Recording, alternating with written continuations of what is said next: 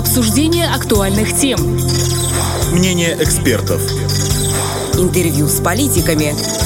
В центре внимания. На Первом радио.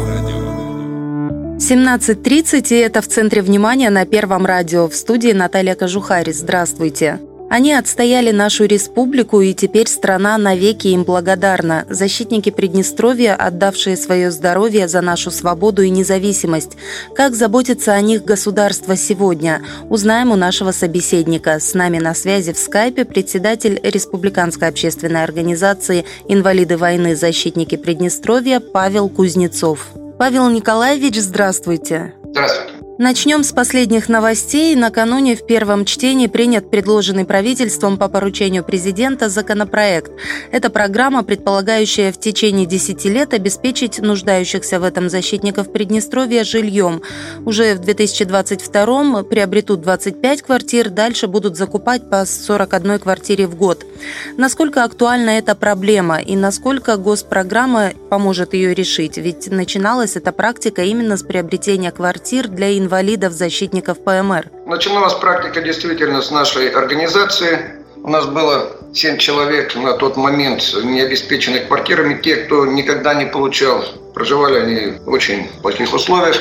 У нас очень большие очереди, проблемы с жильем вы сами все прекрасно понимаете, большая. Поэтому правительством было принято на тот момент решение включить программу о приобретении вторичного жилья для инвалидов военной травмы, то есть те, кто получил инвалидность в ходе боевых действий по ранению. На нашем примере мы отработали механизм именно взаимодействия, получения, приобретения, выдачи и так далее. Но такая же проблема громадная у нас стоит и с участниками боевых действий, именно участники боевых действий.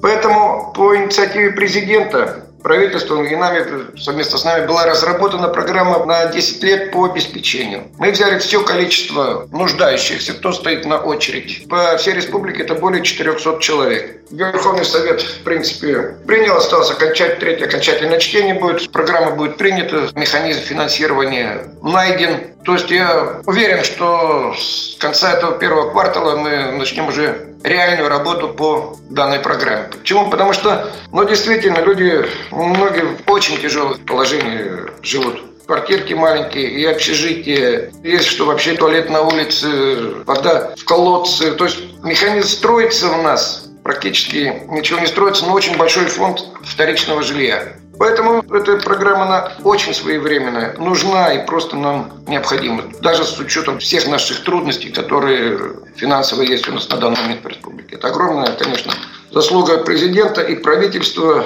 что пошли навстречу, нашли механизм, как это делать. Он уже готов, отработан, и есть откуда финансировать и как утвержденные суммы. Из этого же ряда вопрос – компенсация затрат на ремонт жилья. Действует ли эта норма? Ну, у нас по инвалидам войны, защитникам Приднестровья, именно по раненым, это с этой программой долго мы решали, пытались ремонтировать. И на сегодняшний день по нашей организации, по всем, эта программа закончена. Нам надо опять посчитать суммы по методу и подобию, как у нас это было отработана сама программа. Будем выходить на эту программу и будем думать, будем считать. Как сейчас решаются вопросы, связанные с протезированием? Ну, с протезированием для инвалидов-защитников у нас идет плановое протезирование. В принципе, вопросов нет. У нас не возникает текучка в чем? Что сейчас в связи с пандемией там не принимают, там проблемы переезда. И очень большие проблемы, конечно, стали. Мы же протезируемся все за пределами ПМР. Наши практически 100% протезируются в зависимости от сложности протеза. Одних мы отправляем в Москву, несколько человек отправляем в Краснодар. У некоторых мы отправляем в Абхазию. У них там новый центр хороший, потому что мы пять лет с ними работаем вплотную.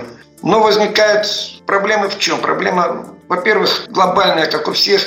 Время подходит, паспорт просрочен. А как он выйдет? Вот через посольство пытаемся решить. Со стороны государства сделано все. Финансирование выделяется без вопросов. То есть механизм именно протезирования для инвалидов-защитников для афганцев у нас идет нормально. А вот эндопротезирование очень хорошо. Впервые долго мы к этому шли и рассматривали. У нас эндопротезы на коленный сустав не входил в перечень операций, которые проводятся за рубежом бесплатно. Сейчас решение правительства он введен в этот перечень. И первый, вот, кто у нас стоит на очереди, именно участники боевых действий, 8 человек, они будут направлены, направляются на эндопротезирование. Куда? Тут тоже никто, наверное, в данный момент не ответит. Почему? Звучит одинаково, что протезирование коленного сустава. Но каждый человек, это не машина, он отличается. Одна операция, естественно, отличается от другой. Условия, сопутствующие заболевания тут много. Но они сейчас проходят комиссию. Механизм финансирования определен. Поэтому огромное спасибо, конечно, руководству. Но это делать. С этим вопросов пока нет. Ну вот по эндопротезированию буквально позавчера председатель правительства подписал документ по изменению этого порядка. Да, документы все подписаны, статьи, откуда финансировать, определены. Здесь идет медицинская работа, осмотр, комиссии, определение. Это человек не машина. Здесь с каждым работает индивидуально. Вот были планы по созданию соответствующего центра по протезированию у нас в Приднестровье. Как-то в перспективе возможно такое решение?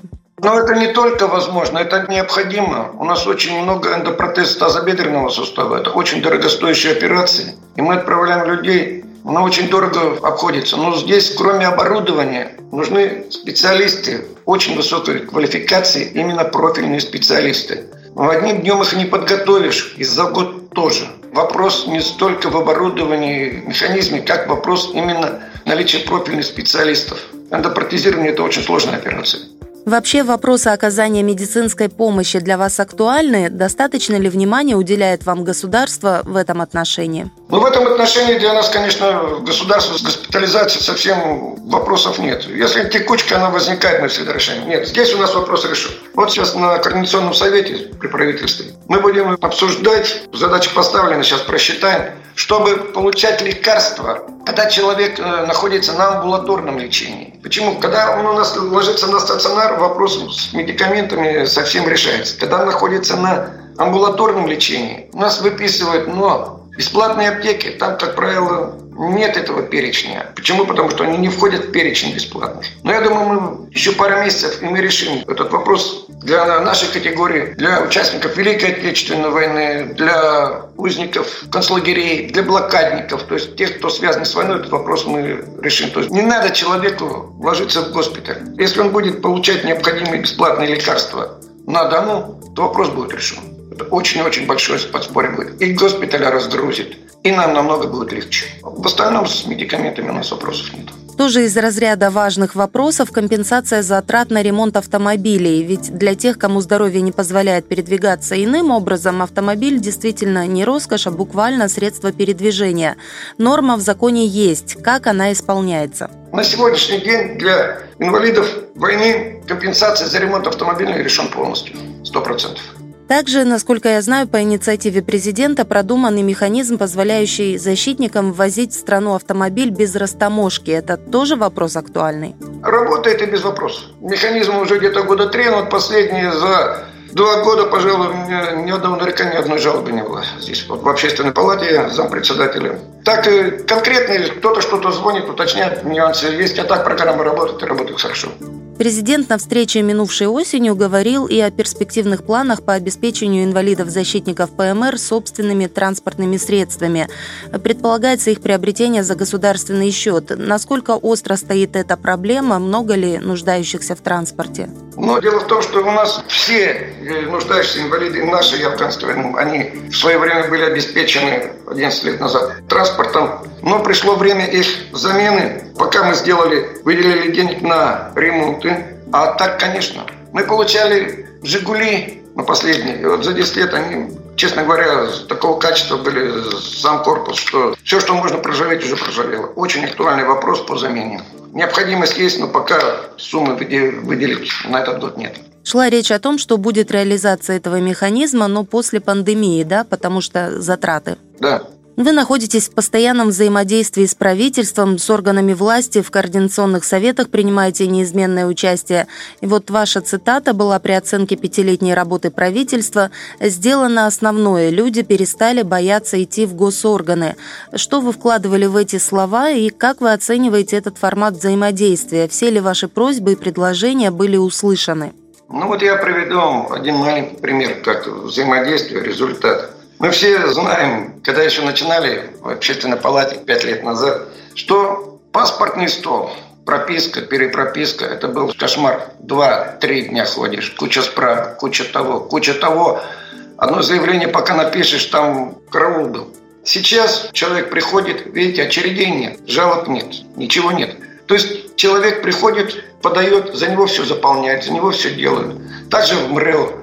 То есть ни одно обращение сейчас не остается без внимания. Сто процентов. Неважно, на президента, на правительство, на главу администрации. Вот по общественной палате, если 4 года назад у меня в неделю там различных обращений письменных, устных за неделю было иногда штук по 20, то сейчас 3, 4, 5. И то такие вопросы, которые ну, требуют уже действительно серьезного разбирательства, вмешательства на уровне аппарата президента или министерства какого-то вопросов в городах на местах решается очень хорошо. Не доходит до уровня палат только те, что не могут решить в городе. А так решаются все. Начиная от ямочек, надо обрезать дерево и все остальные. Такой формат, как Координационный совет с правительством, нужно продолжать? Обязательно. Почему те вопросы, которые возникают и выходят вот на нас, например, мы формулируем, все это передается премьеру, у него. На этом Координационном совете присутствуют все. Все министры, все главы администрации, УНФ, депутаты,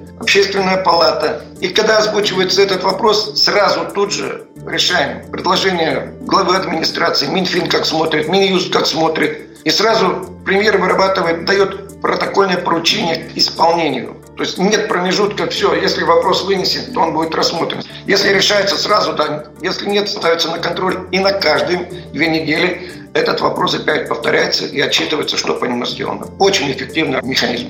У вашей организации еще много нерешенных проблем. В этом году какие вопросы планируете поднимать? За эти полтора года, за последние, ситуация изменилась кардинально. Почему? Если мы планировали одно ряд мероприятий, все, то после пандемии у нас только за полтора года мы похоронили 20 человек. Те, кто переболел, четверть, наверное, из наших. Вроде нормально, все поставили на ноги, человек вышел, 2-3 месяца, и начинается сыпаться, начинается осложнение. Даже президиум не собираем, потому что это чревато, и все. Посмотрим, как мы выйдем из пандемии. Очень много стало у меня лежачих, за которыми требуется уход. У кого есть семьи, там дети, там вопросов нет, помогаем. Но у многих ребятишки работают в России или где-то, и они, получается, остаются одни. Если до болезни они бегали и помогали, то сейчас требуется уже помощь многим, нужна помощь на дому. К сожалению, задачи будут совершенно другие. Даже те ребята, которые, большинство из 60 нет, переболело, очень тяжело выходит.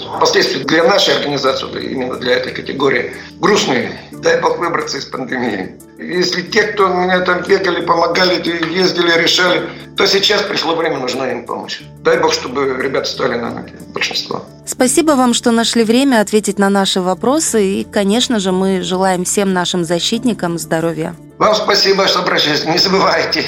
С нами на связи был председатель организации «Инвалиды войны. Защитники Приднестровья» Павел Кузнецов. А в студии работала Наталья Кожухарь. Это в центре внимания. До встречи на волнах Первого радио. Обсуждение актуальных тем. Мнение экспертов. Интервью с политиками. В центре внимания. На Первом радио.